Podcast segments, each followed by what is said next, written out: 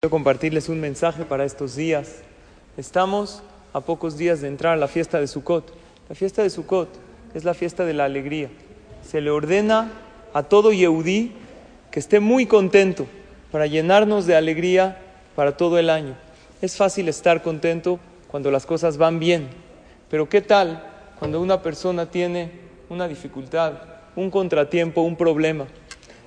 ¿Qué pasa cuando alguien piensa o siente que le acabaron su proyecto. Tenía tantos proyectos y de repente llegó la pandemia y no pudo continuar, no pudo sacar adelante este proyecto que tenía.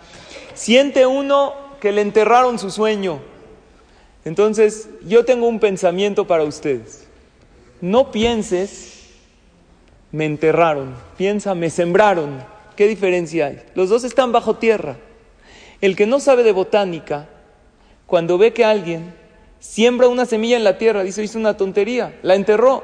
Sin embargo, el que entiende y el que profundiza sabe que de esta semilla que se entierra, se descompone y en esta descomposición crea un árbol hasta con frutos maravillosos, dulces e increíbles. Sobre Hashem está escrito Matzmiach Yeshua, así decimos en la Amida. Hashem Matzmiach Yeshua florece la salvación, brota la salvación. ¿Por qué no está escrito sobre Dios? Trae salvación. No, porque brota. Muchas veces Dios nos siembra. Uno que siente, me enterraron. Se acabó mi sueño, se acabó mi proyecto. No, te están que sembrando. Y como te están sembrando es verdad, estás bajo tierra, te sientes ahogado, sientes que todo está hasta peor. Pero ten paciencia y ten fe, porque de esta siembra van a salir frutos increíbles.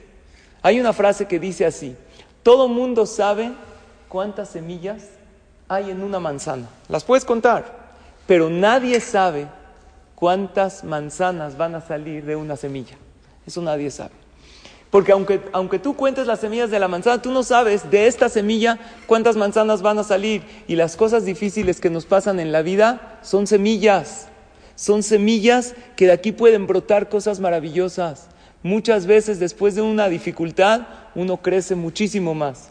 Y esto es una reflexión para Hagasukot, que aunque una persona esté en una situación difícil, que sepa que esta situación Hashem me la mandó.